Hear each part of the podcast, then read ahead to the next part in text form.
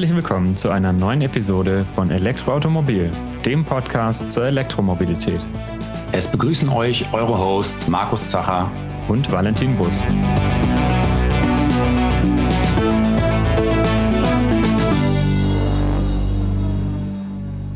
Wir freuen uns, dass wir heute wieder einen Interviewgast bei uns hier im Podcast haben.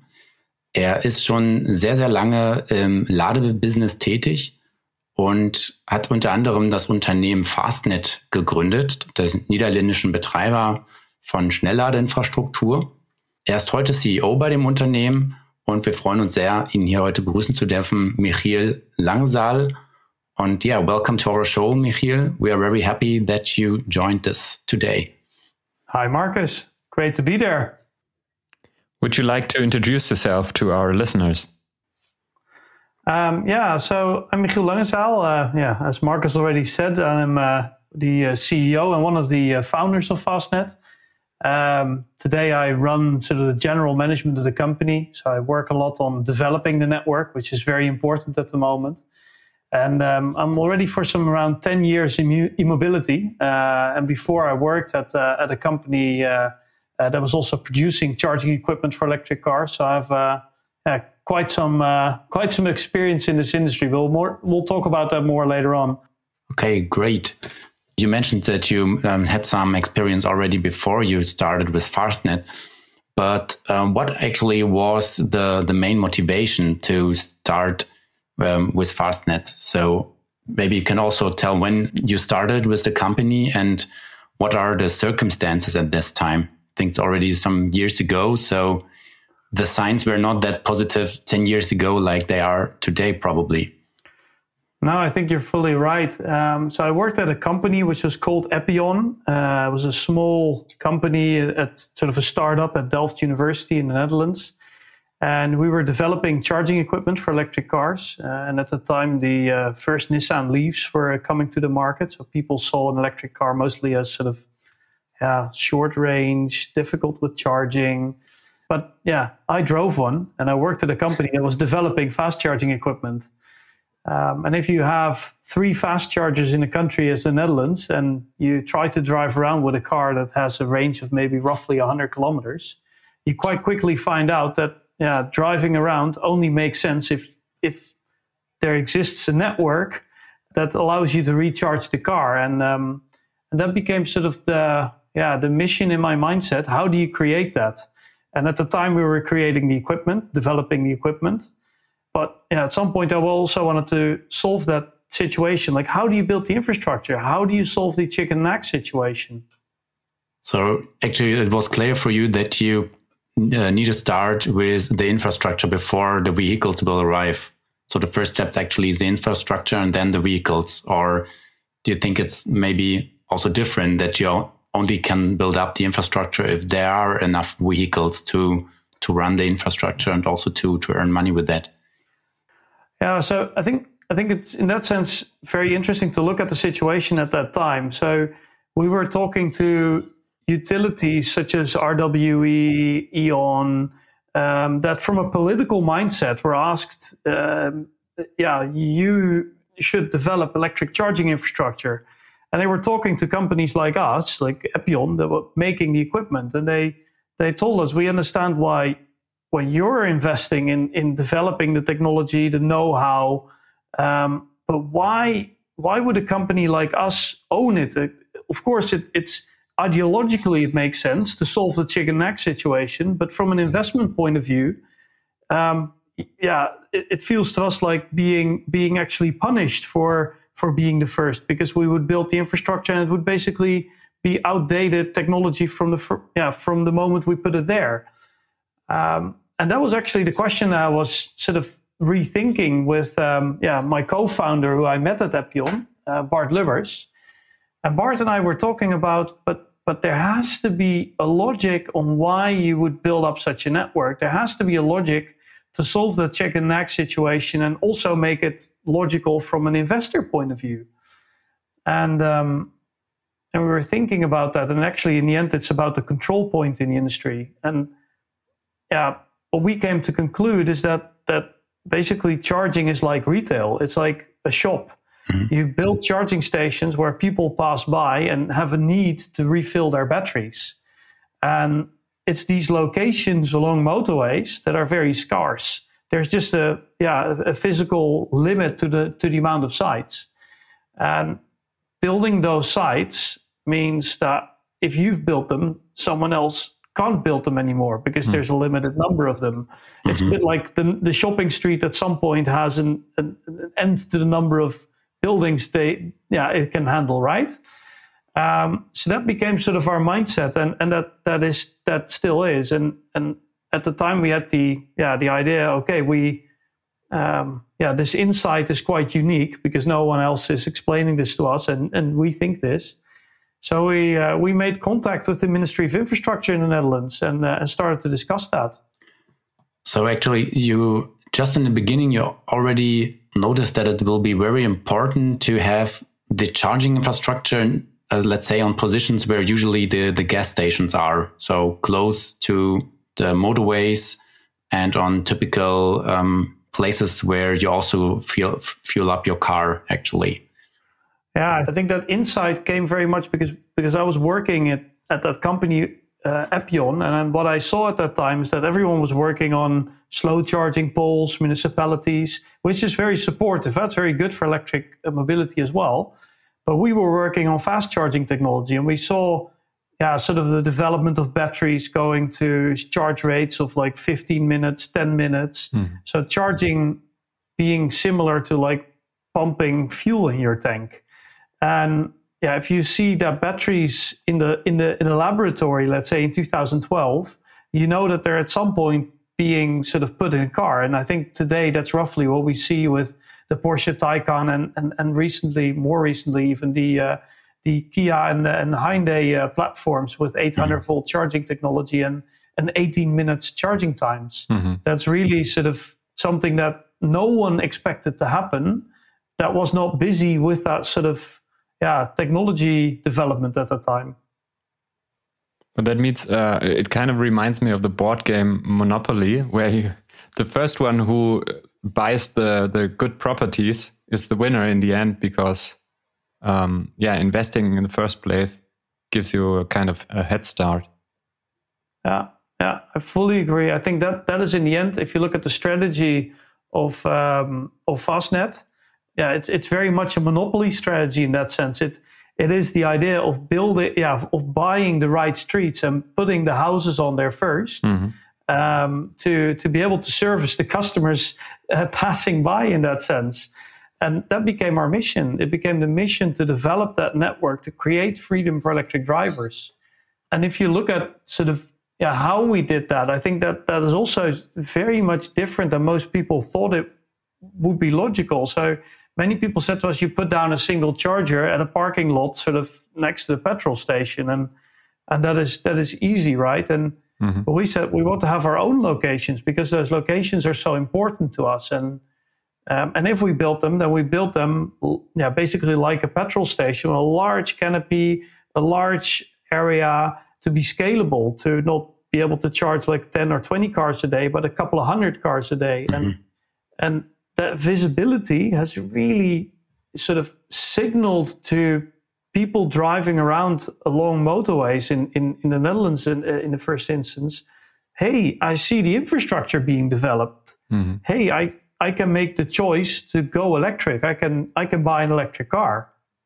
It's interesting because it really explains some of the points we, we already noticed, of course, about Fastned when we talked also with, with other people about charging infrastructure that there's a difference between the regular uh, charging parks somewhere in the back behind the the uh, petrol pumps and the Fastned stations which are kind of yeah separate locations and have a big very visible roof with a yellow color and everything i think i think the big difference in that sense is because our mission is creating freedom for the electric driver and accelerating the energy transition in doing so? That is very much different than than what you see mostly like being a sort of a political reaction to to I'm a utility and I need to do this as well. Um, so it's much more from a yeah what they do is much more from a te- technological sort of brainwave looking at the at the industry and the way we're looking at it is really from a consumer sort of perspective. I drive around, and how do I how do I notice the fact that the infrastructure is there? You do that by seeing large visible stations. How do I? Where would I start charging, or where would I choose to to to charge if I drive around on a motorway? Do I then choose that station which is large, visible, has a nice roof, uh, potentially great coffee, or maybe a pizza place next to it? Uh, or do I choose um, those one or two charges which are managed by a separate third party and yeah, which of which maintenance is a bit strangely arranged and which is at the back of the alley behind the shop somewhere? Yeah, then the choice is very clear. You want to charge at a party that that delivers quality. Mm-hmm. But probably this was a topic which was easier to to maintain in uh, in the Netherlands than in Germany because here in Germany when they started to build up some basic infrastructure, so it was like you just described. So it was somewhere in the back alley or near the trucks where the trucks are parking, so far away also from the restrooms and shops and so on. But um, probably the the first CPOs didn't really think about it where they put to have, or where they could put the the charges. But also in, in Germany, most of the uh, resting areas are maintained by Tank und Rast, as you may know, and probably they just also didn't even get better places than the ones they they received. Oh, I think I think it's. It's very interesting what you mentioned. Huh? So, why did those first CPOs not, yeah, maybe not put that charger in the best place you could put it? Was because when Bart and I founded Fastned, we made contact with the Ministry of Infrastructure in the Netherlands, and we said, "Well, we have this idea in mind that that that it's very important for charging infrastructure to, de- to be developed along the roads where people drive by, and from a strategical point of view, it makes sense in our view as well to invest in that. So we would like to do that." And, and what would be the options? And they explained us that they had service areas as they own that. Uh, the country owns the infrastructure and the, the service areas. And they explained us, well, we currently lease on those service areas. We lease out a piece of land to a petrol station and they're allowed to sell petrol. And we lease out a piece of land to a restaurant and they're allowed to sell sandwiches. And we asked them, well, wouldn't it be logical that there would also be a party that leases that land to build a charging station and sell electricity? And in the end, they said, well, yeah, that's actually a very good idea. And, and after long discussions, they amended policies and uh, there was a tender. And well, Fastned was one of the large applicants to that. And, and that basically formed the start of the company. So having access to large amount of locations in a country allows a party like Fastned to step up and build infrastructure in the right place for electric drivers. What happened in Germany to a large extent is that yeah, the government had a yeah, sitting party on those service areas and said, well, you rather do it. So Tank basically got the message like, yeah, uh, whatever it is with charging, do something with it. That is a very different, um, uh, sort of a very different way of approaching the market than putting out a competitive tender as the. Netherlands did.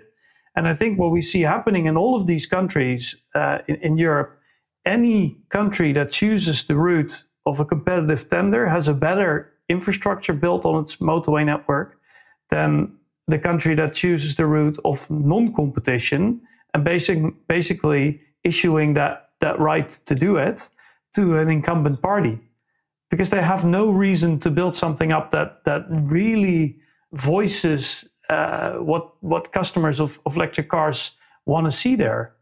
So, so in general, it was probably it was only possible to to start Fastned because of the um, let's say more modern or forward thinking of also of the um, politicians in the Netherlands. So also, if you look today at the infrastructure compared in the Netherlands and Germany, the Netherlands uh, a lot of more charging spots, charging points um, in the whole country than Germany, and also Germany is much much bigger than than the Netherlands. So probably it was also or earlier they um, recognized the possibilities and the future of electric cars, which also supported this Yeah, I think let, us be honest. I think there's a lot of things which are going very, very well in Germany. But um, yeah, I think I think the open market model in that sense, being open for competition and seeing the value in that, I think there's definitely some work to do there.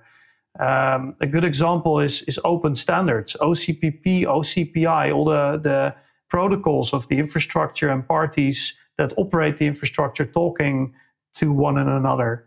Um, those are typical developments that come out of yeah out of that yeah, early environment of the Netherlands, partly Norway. While um, yeah, in Germany we see parties like Hubject um, yeah still trying to to find a way with a proprietary protocol in the market.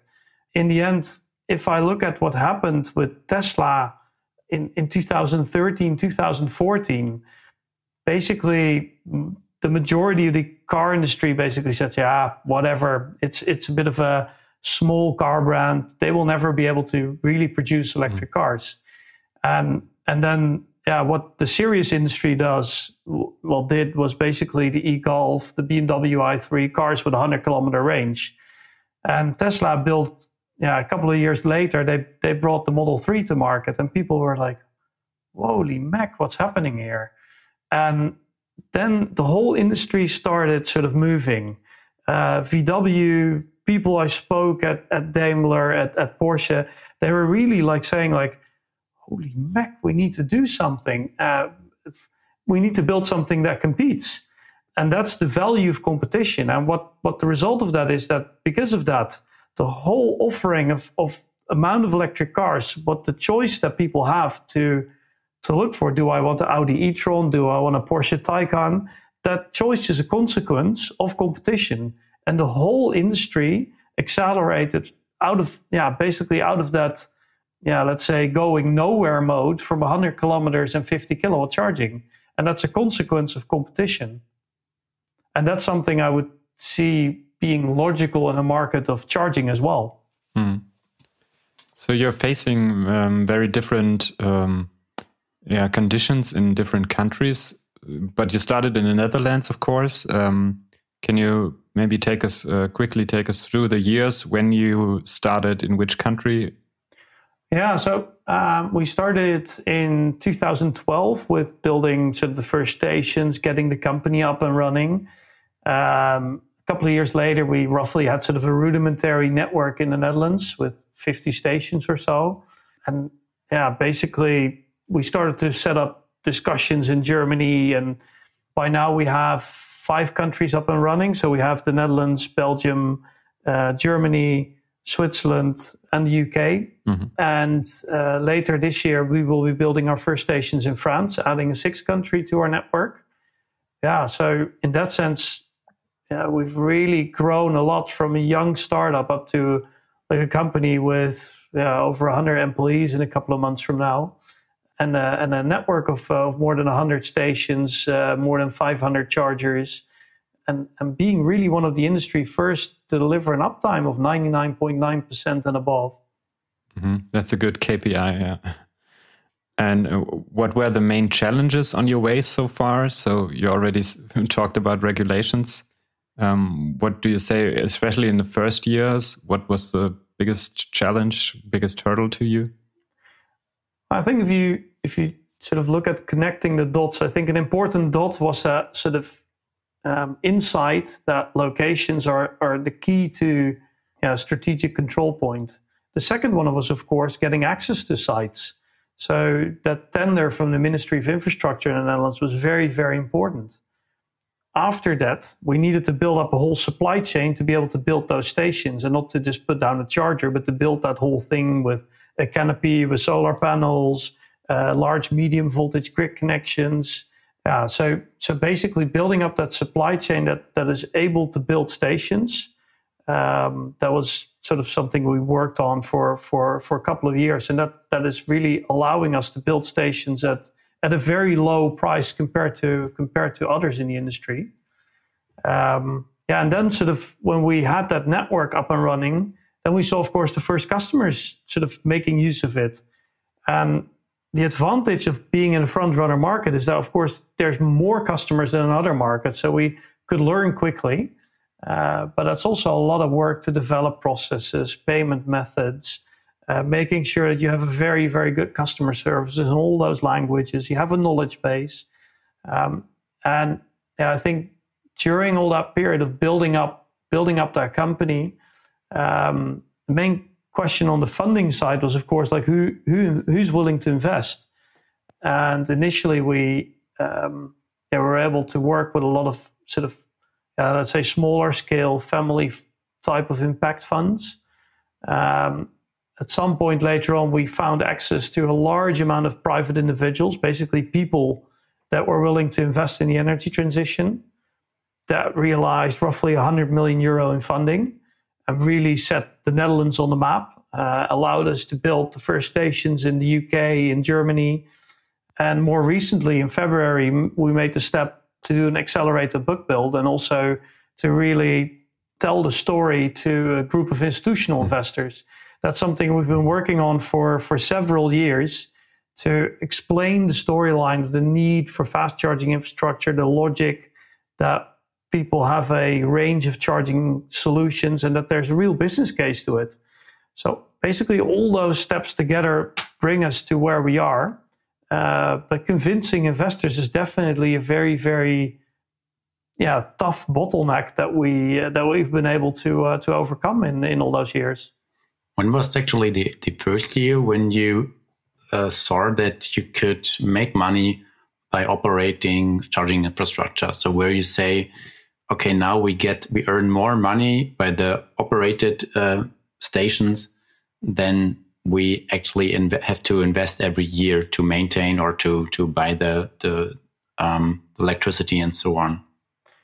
Uh, you asked that to an entrepreneur, huh? so I think the answer would be 2011. Um, and that was when I was driving around in a Nissan Leaf and I found myself sort of standing at a 50 kilowatt charger for 20 minutes and eating for 10 euros in sandwiches and coffee. Uh, I thought, well, okay, like if I'm willing to pay for that coffee and for that for those sandwiches 10 euros, um, yeah, how much can I pay for charging? Mm-hmm. So the need to have really, really fast charging um, was for me so evident that that has a price so that, that I think that I think is, is really about filling in an, a real genuine customer need. Um, and that's I think the core also to entrepreneurship. If you want to build a company, the, the core question is who needs the product? Well, if you drive an electric car, you quite quickly find out that without fast charging, there's just a number of trips where the car yeah, just doesn't fulfill your needs. If we talk about numbers, uh, yeah, more recently we've of course been able to to show as well that that's that that's happening. So last year, um, um, yeah. So let's say let let's say before Corona, so early 2020, uh, we saw sort of an yeah, let's say eight percent return on investment roughly on the existing stations in our network. Um, that of course doesn't translate yet in a in a profit for the entire company because the company is heavily investing making costs for developing the network as well but those existing stations did yeah definitely generated a, a return on investment so this is also a question which was uh, asked um, quite early when they um, or the first CPO started to develop um, charging stations or to build them up. If there's a business which can be operated with um, making some profit. So if you don't make profit after some years, you need to quit because this is what a company needs to needs to do finally. Um, yeah. Um, the question is only, I think, and that's that's very interesting. Is what's the time horizon? So in my view, the time horizon is well, let's say this industry is currently at maybe one percent market adoption across Europe, or maybe even a bit less, and yeah, that will go to 100% in maybe two or three mm-hmm. decades. Mm-hmm. So, and after that, yeah, it becomes a replacement market. So it goes on maybe for another 10 or 20 years. During those first two or three decades, you're in build up mode. So you have to choose between at some point slowing down the build pace and, and becoming profitable or generating more value uh, maybe for for for owners of the company stock, but also for electric drivers by building more infrastructure. Um, and I think that that is the mode that we're currently and will probably be for the maybe the next 10 years or maybe even more to build that industry. That's the phase that we're in. Uh, maybe interesting sort of parallels. I think uh, Amazon uh, that um, that that said quite early on. We look at it for, from a long term perspective, um, and some investors said, "But why are you still not making profit?" Well, if you look at the internet, it's like still on a so extremely rapid growth pace that you could question whether it's better to choose to build value than to reap hmm. profits. Mm. And that basically means you're reinvesting all your all your cash flow into the into building out the network and that's what we're doing. So maybe you can uh, also um, tell our listeners some numbers. So uh, how many um, stations do you already operate in Europe, and how many do you plan? So in the next, let's say, maybe this year, probably, or in the next five years. And uh, maybe you can also talk about a little bit about their charging prices. Yeah. So if we look at the network today, we have uh, 135 stations roughly in our network, uh, all of them being large stations with a lot of chargers. Most of them have a roof. Uh, close to 500 chargers on those stations, and and that number is rising rapidly. So we're adding a lot of chargers to our stations. Yeah, if you look at sort of what we have on our horizon, um, we set ourselves a goal. We want to work towards a network of a thousand large scalable sites in, in Europe. Uh, so that translates in, let's say, 200 sites in the Netherlands, a couple of hundred in, in Germany, a couple of hundred in the UK, those kind of figures. That, that That's what we're looking at. And these sites, maybe in a couple of years, have five, six, eight chargers, but maybe in 10 years' time, more than 12 or, or 20 even. Okay, so planning with a couple of hundreds of chargers in uh, only in Germany or in the UK and so on for the next maybe five years or 10 years or what is the, yeah, so the a, time horizon? A, couple of hundred stations with each having maybe five or, or, or, mm. or 10 chargers or even more. Huh? So, so we're really talking about thousands of mm. chargers um, for each of those countries. And I think, yeah, I think if you look at the time horizon, that's always difficult to say. Huh? So um, yeah, I think then then you're looking at sort of the inertia in this market and maybe also the the um, yeah the bottlenecks.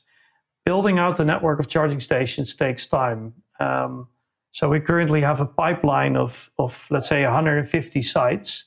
Um, those sites will be built over the coming roughly two years, um, and we're we're building that pipeline as we go. So we write into tenders, we talk to uh, landowners uh, that have interesting land available to build those stations and grow that pipeline. Uh, but it will take, uh, yeah, at least uh, a significant number of years in, uh, to come. So you really have a growth pipeline for the next ten years or something. Yeah, that's how I how I look at it. Market this market. I think um, I expect somewhere between 2025 and 2030 that cars will become electric in most of our markets, basically 100% of sales being mm. electric.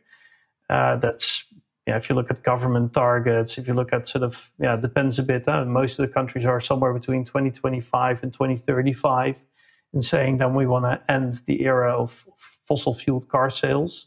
Yeah, and that period, the whole buildup of the infrastructure will need to happen as well. Mm-hmm. So, but you also need, still will need a lot of um, money to yeah build up all these locations.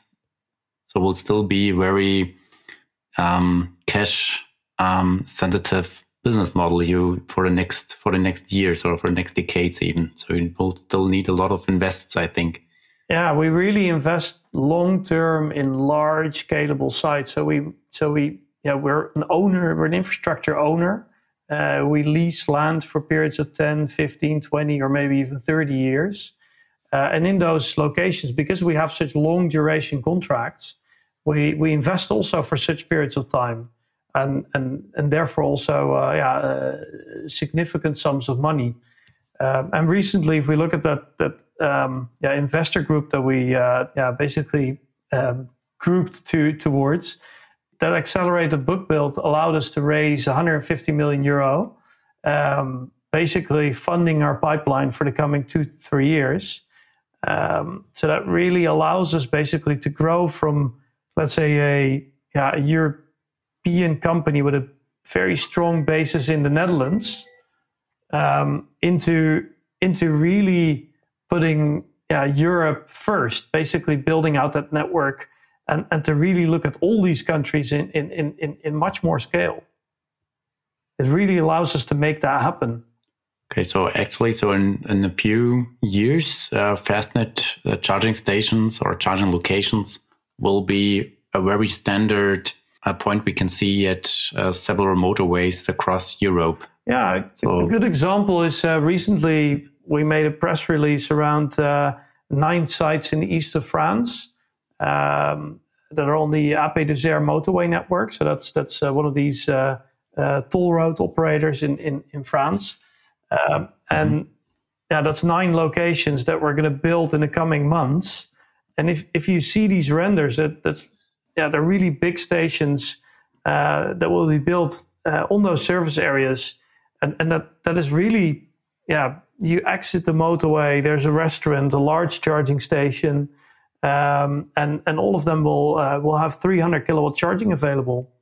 So this also brings me to the next question. So from the view of their drivers, do you plan to add like shops, toilets, coffee shops, something like this to any Fastned stations, or will be some will be operated by Fastned, some will be operated by I don't know, McDonald's, Burger King, or whatever is in the area?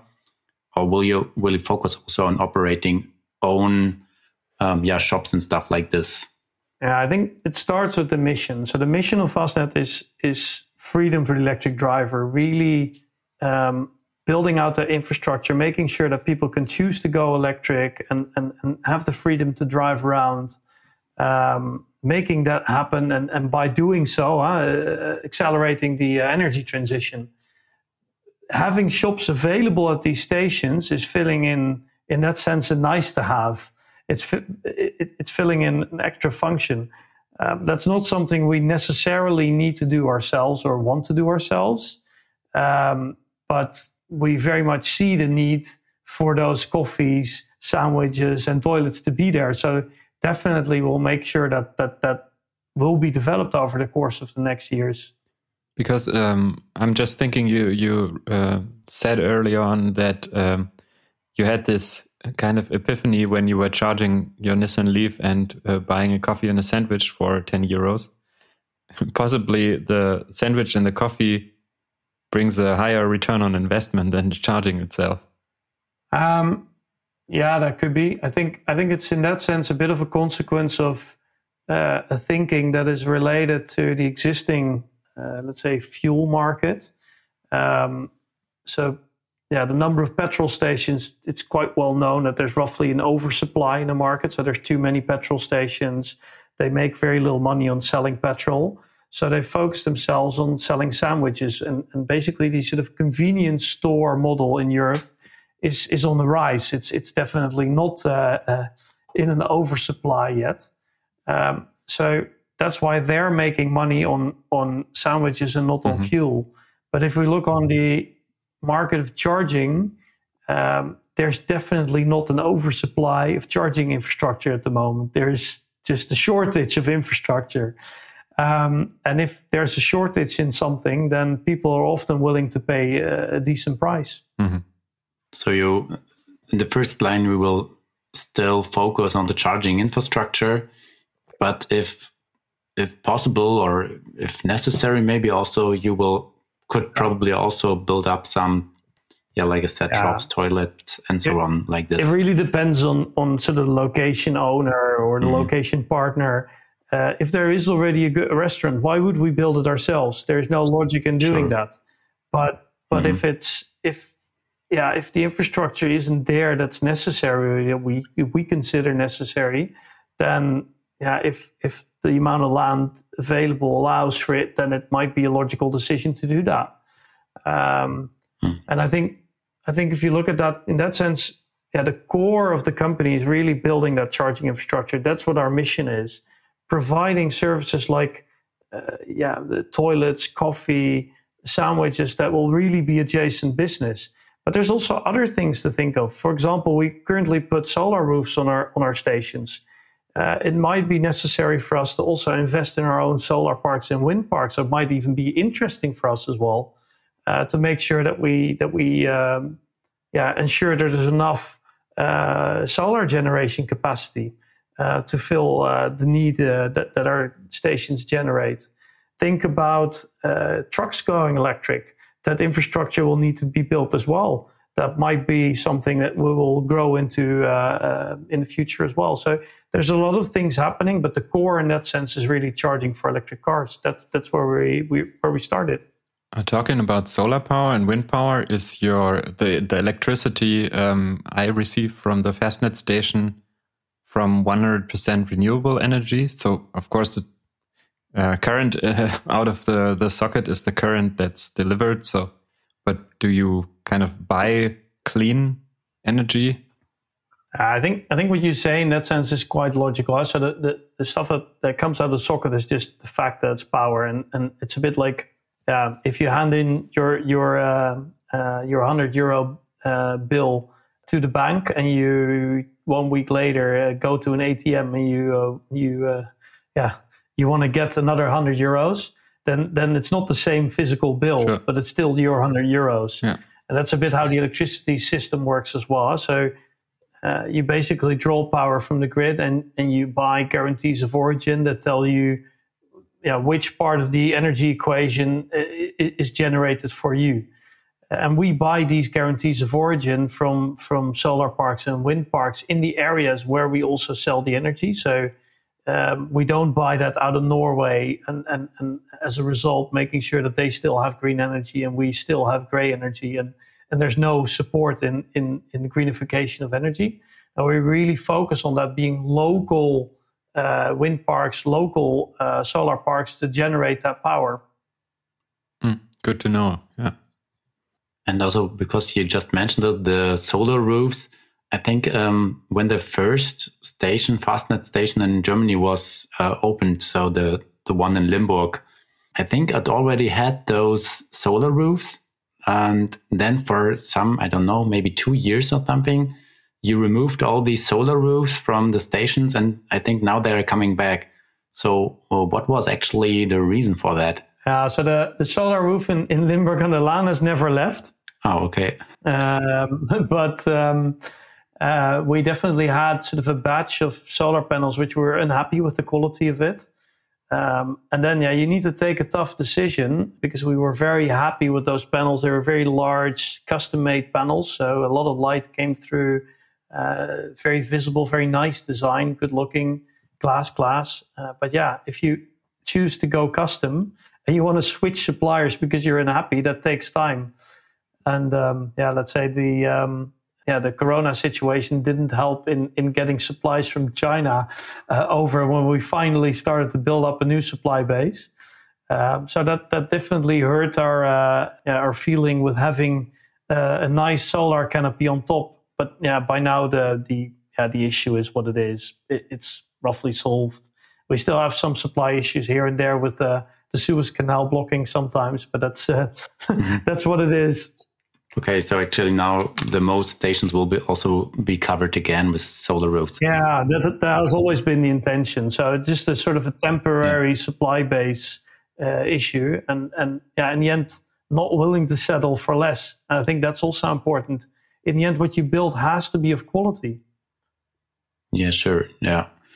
Also, maybe coming back from the to the customer point of view. Um, when Fastned started also to to sell electricity, you have your own tariff where you can yeah pay using the app. And I think that was so in Germany like 59 cents or 55 cents, something like this per kilowatt hour. And I think especially in the beginning, that was a price which was quite high. So compared to other um, charging tariffs you could use. In the meantime, um, we see that the prices um, rose in the last years, so especially in the last one, two years. Um, now the DC charging prices are like something between 40 cents per kilowatt hours up to 79 cents per kilowatt hour in, um, in the case of Ionity. So actually you're just in between. So do you think you um, was the right decision also to start in the beginning with those high prices and just keeping these, knowing that the prices will rise um, definitely also from the other MSPs um, which offer charging tariffs? Yeah, I think in that sense, um, yeah, I think there's a bit of the market leadership maybe from Fastned in that sense. Is um, we've really been price setting, I think, and and um, we rather thought it was a good idea to start um, with a somewhat higher price. Basically, yeah, um, the first customers they accelerate the rollout of, of charging infrastructure by doing so. Huh? Um, and uh, slowly be able to lower the price a little bit, and that's what we've been doing over over time, and might be doing in the future as well. Um, how that will play out in in sort of longer term, I think is is much more dependent on of the type of sites that parties are able to operate, because in the end, yeah, the business model of uh, charging station looks a bit similar to a train. In the end, um, the amount of electricity that you sell is very yeah, it's not that much in that sense related to the real price of charging. It's much more about sort of the utilization of infrastructure. Um, yeah, if you if you buy a train ticket, the price of energy for driving that train is not really that relevant to the price of the ticket. It's much more like when are you using it and how many people are using that train. Uh, so it's about utilization of the train infrastructure. Um, and I think we'll see that happening with charging as well. So at some point, you might have sort of a standard tariff and maybe, for example, a low tariff in in evening hours or early mornings or something like that. Mm. But you're going to have one single tariff, so there won't be um, maybe station dependent depending prices. So probably in the cities, it's a little bit cheaper or more expensive or whatever, or on the highways it's more expensive than in the city, something like this. So it will always be the same price. So what you when when you uh, directly sell the electricity. Yeah, I think in the end that's that's a time sort of based question, right? So today I think it's really in the advent of the electric driver to keep things simple. It's already quite a chaotic market with several charge cards. Then there is uh, plug and charge, auto charge. Uh, then there is like, what kind of charge rates do you have? How does it work? So everything is new. So we rather keep it as simple and transparent as possible at the moment. Um, but if you look at it maybe five years down the line, that might change. Um, and we might see sort of, for example, uh, yeah, things like happy hour uh, uh, being introduced. That could very well be. Right. Uh, you, you just mentioned auto charge. Can you um, tell us a little bit about that? Yeah, so auto charge is something that we developed a couple of years ago um, because we're a bit yeah, impatient, let's say, with the car industry talking about an automated um, yeah, way to plug your car in and start charging. Tesla was, was one of the first companies to actually show that. But of course, that's relatively easy if you both operate the infrastructure and, and the vehicles, mm-hmm. if, you, if you're on both sides of the equation. But we said there has to be a way to actually start getting this running on our network. And um, what we do is we basically allow people to say, hey, yeah, when they first plug in, they can configure in our app uh, saying, please remember my vehicle. And, and that vehicle, because it's plugged in, it has an identifier most of the time. And the network basically recognizes that identifier. And next time you plug in, um, yeah, the network is like, hey, I know this car. Um, and that car belongs actually to account number so many, and it bills that transaction uh, to that account. So I think for for for uh, the electric driver, that's a very uh, nice feature to have. The difficulty, on the other hand, is that we see that some car makers have gone extremely wild in in having identifiers that we use, being the MAC address, um, yeah, being randomized. So then it doesn't work. So there's mm. there's a list of vehicles where it works and where it doesn't work, which we find a bit annoying. Mm-hmm. Uh, but we really think it would help if there would be one identifier in the market, and and that that would be a functionality that we could offer to anyone. And we uh, we also made it an open standard, so it's available for any charging company that wants to use it. Uh, for what I know, I think that um, in the US there's one other charging company using it uh, EnBW in, uh, in, in Germany is also using a bit of a similar uh, system. So um, yeah, I think I think all the charging operators that want to sort of deliver something like this to their customers because they see it's just it's just the easiest way to do it. Yeah, it's very convenient, of course. You just have to uh, remember to uh, decouple your vehicle when you sell it, so the new owner cannot charge on your your account. Sure, that's that's definitely true. But I think I think in the end, yeah, um, yeah. I remember, yeah. For example, when I had a MacBook and I wanted to sell that um, uh, because it was roughly, yeah, I found it getting too slow, so I wanted to have a new one. Yeah, then you also have to reset it. It's just one of these things, and then you develop a knowledge base. You put a, a quite a simple sort of step by step list for people to go through. So that that is all solvable stuff, right? Of course. Yeah. Um, another current topic, which was, was uh, just um, being discussed in the last um, week, actually, was um, the changes of the updated LSV, so the Ladesäulenverordnung here in Germany, so that you need to put, for example, um, beginning from um, summer 2023, that you need to set up credit card readers and um, which needs to be installed at every new location or new uh, charging station station which will be um, set up. So, what do you think about these new regulations? Yeah, I think in that sense, I understand that there might be some people that uh, that see it as an issue because for um, an AC charging pole, it's it's of course a bit difficult. If you if you need to add an expensive terminal to a charge pole of a, of a couple thousand euros, it becomes more expensive. And, and there's only one or two cars charging a day. So it really becomes even more difficult to make that business run.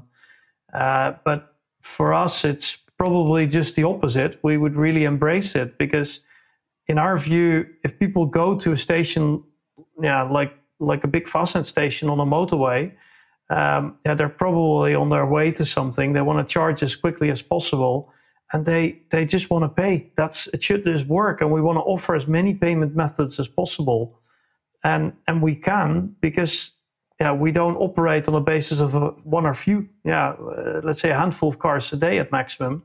We operate on the basis of 100 cars a day, or 200 or 500 cars.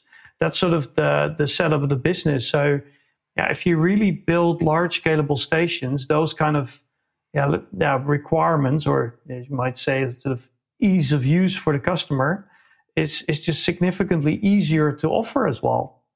Yeah, that's an interesting point. Uh, we we just discussed this in our last episode. But actually, you are um, you will say this is something which needs to happen anyway, so that credit cards or standard payment methods will work on the charges anyway. So this is a necessary step and I think it's a very important step mm. because currently there's still sort of a bit of a chaos in the market with charge cards and all of their different tariffs. Um, and that's something that I don't know of. If I go to a hotel, then I just get a hotel bill and I put my credit card or debit card or whatever payment method that I like to use on the table, and I pay for that amount that, that the hotel charges me. Uh, maybe my credit card adds a transaction fee on top or something, but that's an it. Or I pay maybe a monthly fee for the credit card. But today you see basically you go to a charging station and you say uh, the charging station says 50 cents per kilowatt hour, and I see 60 cents on the bill. Yeah, that's not a very trustworthy industry sort of uh, system to operate from. So, from customer point of view, I think it's very, very important that payment methods are payment methods and that there's real transparency. Um, so I think it's a very, very important step. And I think uh, these credit card operators, like let's say MasterCard, Visa, they also have a huge amount of experience in, in operating large amount of transactions at a very low cost. So uh, that's important as well. So actually, the um, similar in the Netherlands, like in Germany, that you have different operators, different charging cards with di different charging prices, um, so that you also need to inform yourself before, or is that um, much easier already in the Netherlands to pay um, your your charging your charging fee? So is it probably already normal to pay using debit card or credit card or something? Well, I think I think markets are quite similar to a large extent. So there's basically, as you say, there's these charge cards that have all kinds of complex tariffs, and there's just cards that just simply build a transaction and are very transparent.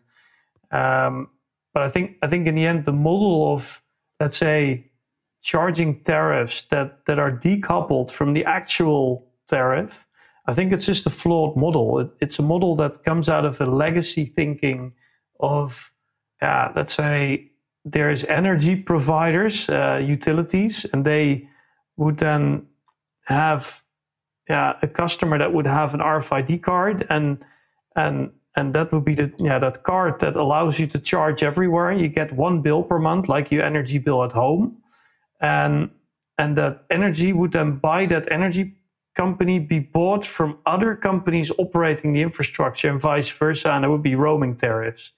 Uh, that is a model that works with, let's say, if you have one connection at your home and you choose your energy supplier. Um, but that doesn't work in an environment where, yeah, where a charging station is just a shop and you need to pay for what you buy. Um, so the only way to create real transparency for for the electric driver is just seeing it as a payment method and as the charging company that sells the energy. Um, and I think that will be will in the end be the prevailing model in the coming years. Okay, so you think um, in the future probably we will have also more different prices um, on certain stations. So maybe depending on the location and probably also like it's today in at the gas stations. So when the holidays mm -hmm. start, so the prices rise and um, so you have different prices, also depending even on the hours. In the morning, it's more expensive than in the evening, probably. And think, that we see this also in the electricity market, then with these prices, which can just pay with our normal credit cards. I think I think what you're saying is that that outlook of like varying prices that that is something I see, but but today it's basically impossible because you know already already the current system with those charge cards is so complex, and I think what you see is basically most of European countries now, the consumer authorities, so basically what in Germany is the Bundeskartellamt or the uh, uh, ACM in the Netherlands or the uh, CMA in, in, in, the UK, they're all looking at this market and saying, hey, there's a transparency issue and that needs to be fixed.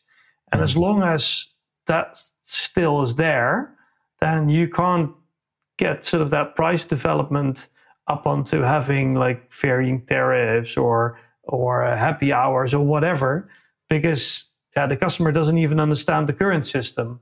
So yeah. I think I think that's very very important to really make it very clear. Decouple. I pay with my my yeah payment card, being a the charge card or whatever, but it, it's paying, and and uh, the transaction is made by yeah um, the charging company or or any other party that sells the product. For example, like a hotel.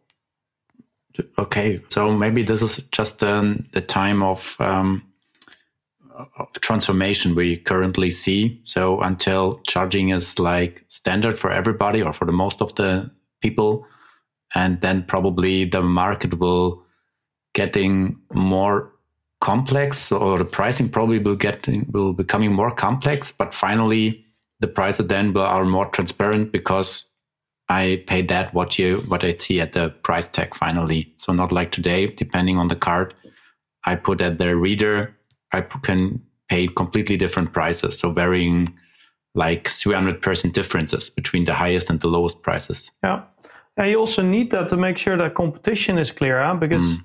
if there's if it is chaotic and, and not transparent, then then you get an yeah you get yeah, you don't get good competition in that sense. To make competition happening, you need to have a transparent system. Mm-hmm. So I think that's in the end also important. But then again, you, you have to mention or say that this is not happening next year. This is a progress which will probably slowly happen uh, over the next decade. Yeah, I think so. I think I think it's really something that will happen in the coming years. But but I think price transparency is probably something that will go quicker than let's say the build-up of, of charging infrastructure because in the end it's an easier to solve problem. Mm-hmm. Okay, now we also talked a lot of um, yeah what uh, Fastned has done in the last years and also what you're planning to do. Do you have any other um, changes or news you like to share with us today? Well, I think I think interesting topic to mention is I think um, uh, we've seen uh, what I said uh, the the competition results of of Tesla adding sort of to the market, and in the end the result of of, of uh, Porsche really leapfrogging uh, the market, saying we want to do 350 kilowatt charging, an 800 800 volt platform, bringing that to market. I think if you currently see sort of the development with um, uh, the Hyundai Ioniq and the um, uh, the Kia coming to market, mm-hmm. basically delivering that 800 volt platform, um, yeah, to to the mass market or at least to a, a much larger group. Um, yeah, I think that's a really interesting topic to mention. I think if you see what what the result of that will be in a couple of years' time, um, yeah, if you yeah, if you think that electric mobility is only there for people that have access to their driveway and can charge their car uh, on their driveway. Well, I think I think this really proves that that's just not that that is really changing. Um, so people can just buy that car and and basically an average motorist in yeah once a week goes to a charging station. Uh, drinks a coffee and, and, and, and steps in the car again and has another 400 kilometers of range. So we really see sort of that that market opening up and accelerating on all bases. Charging is faster, battery prices are going down, charging infrastructure is being developed and, and, and becomes faster, and and that that really sort of yeah uh, in the end um, yeah allows many many more people to start choosing electric, uh, and that grows the market. I think that that is um, yeah, that's something that that I'm very happy with because that in the end is is is a part of the solution uh, to battling climate change. Maybe a little guessing question or or educated guess. Uh, what charging speed uh, of a premium product or premium vehicle do you expect by 2025? How many kilowatts? Um, well, I think I think by that time, 350 kilowatt, uh, and then not just peak power, but really sustained power. I think that that is really what I expect by that time to be in in the showroom, and I think uh, we will see probably then cars that are trying to top that, and that will probably not from not be from the classic OEMs because they've set their standard, and that will be 350, and then before that changes, that's difficult. But I think if you look at the ways that Tesla and, and Lucid and and Rivian and and well um, uh, some others to mention some names are approaching this market. I think I think they will they will change that for the better, and that will probably be then 400 or 500 kilowatt. I think I think that that is something that we're going to see happening, and we're developing that that system anyway because we're doing it for trucks. Huh? Um, the, the the first trucks are charging already at 350 kilowatts, and, and, and testing is being done at a megawatt. Mm-hmm.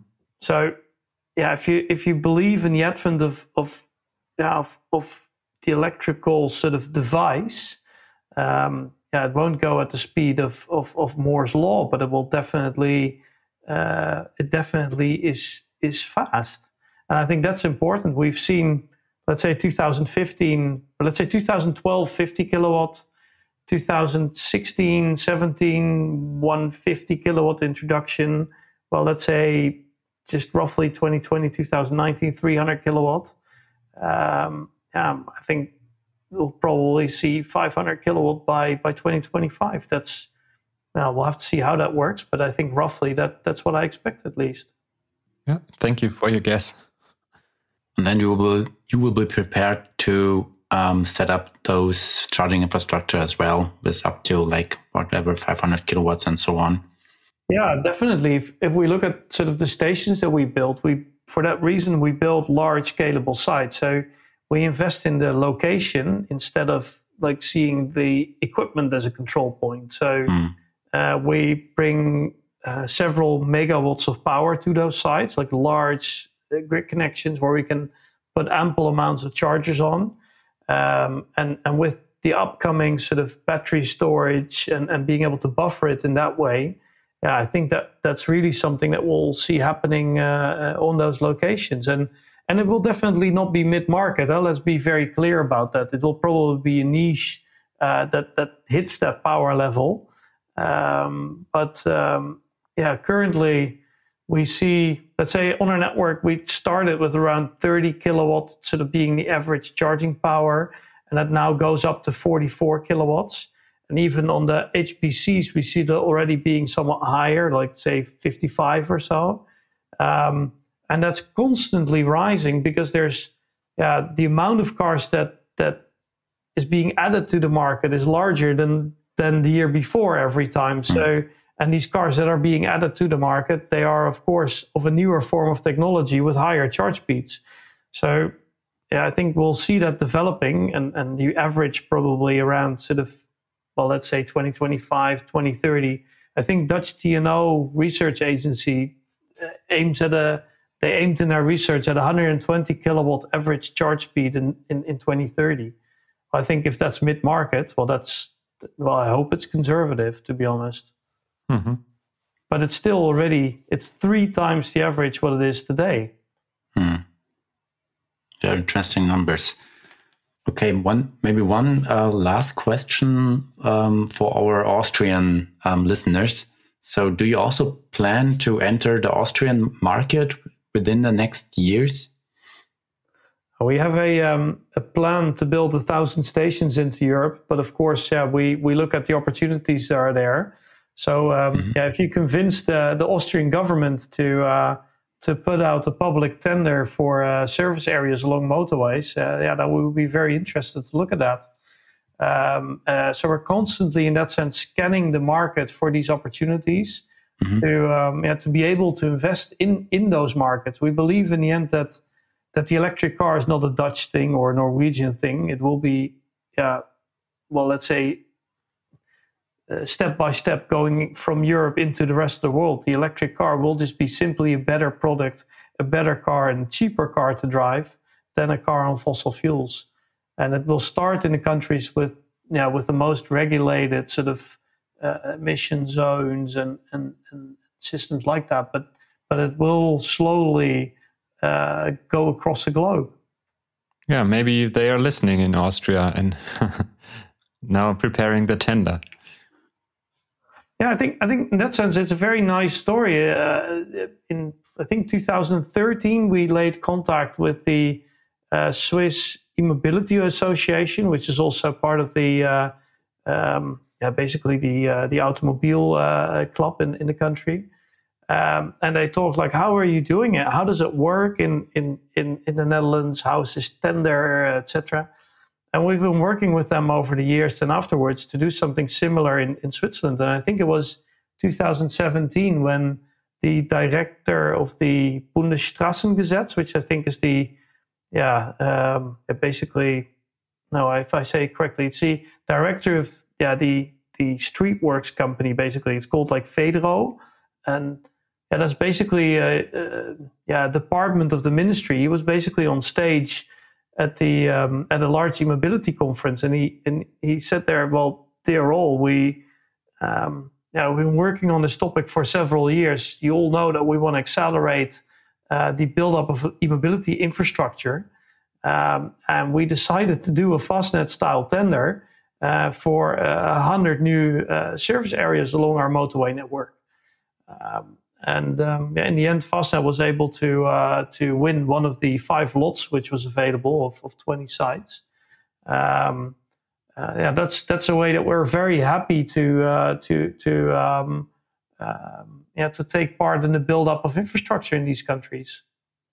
So we can be very excited to observe where Fastned is going to set up the next stations and how it will be or it will be developing in Europe so um, finally, we will see that probably in, in 10 years, if we speak about 2030, probably in the most European countries, there will be Fastned stations running.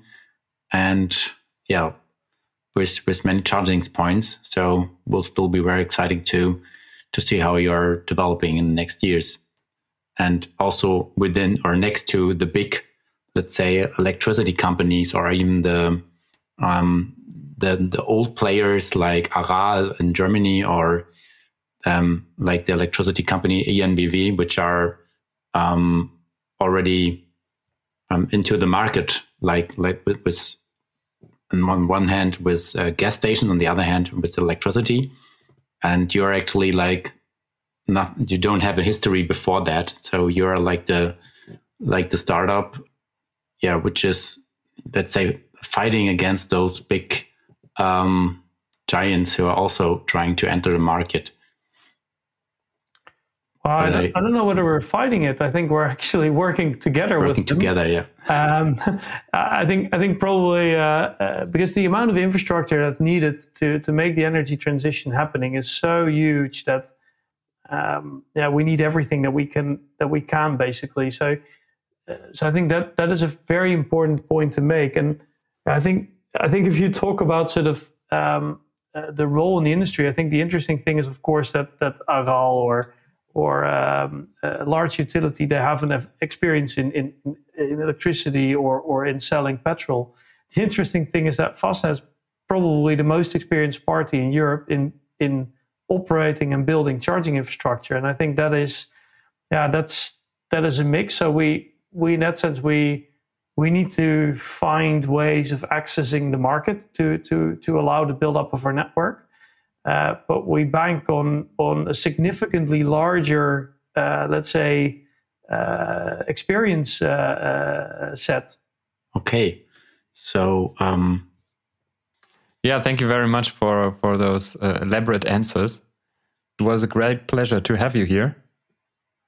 Thank you very much, Valentin Markus. Um, let's say good evening and uh, bye bye. Yeah, bye bye. Thank you very much. Bye.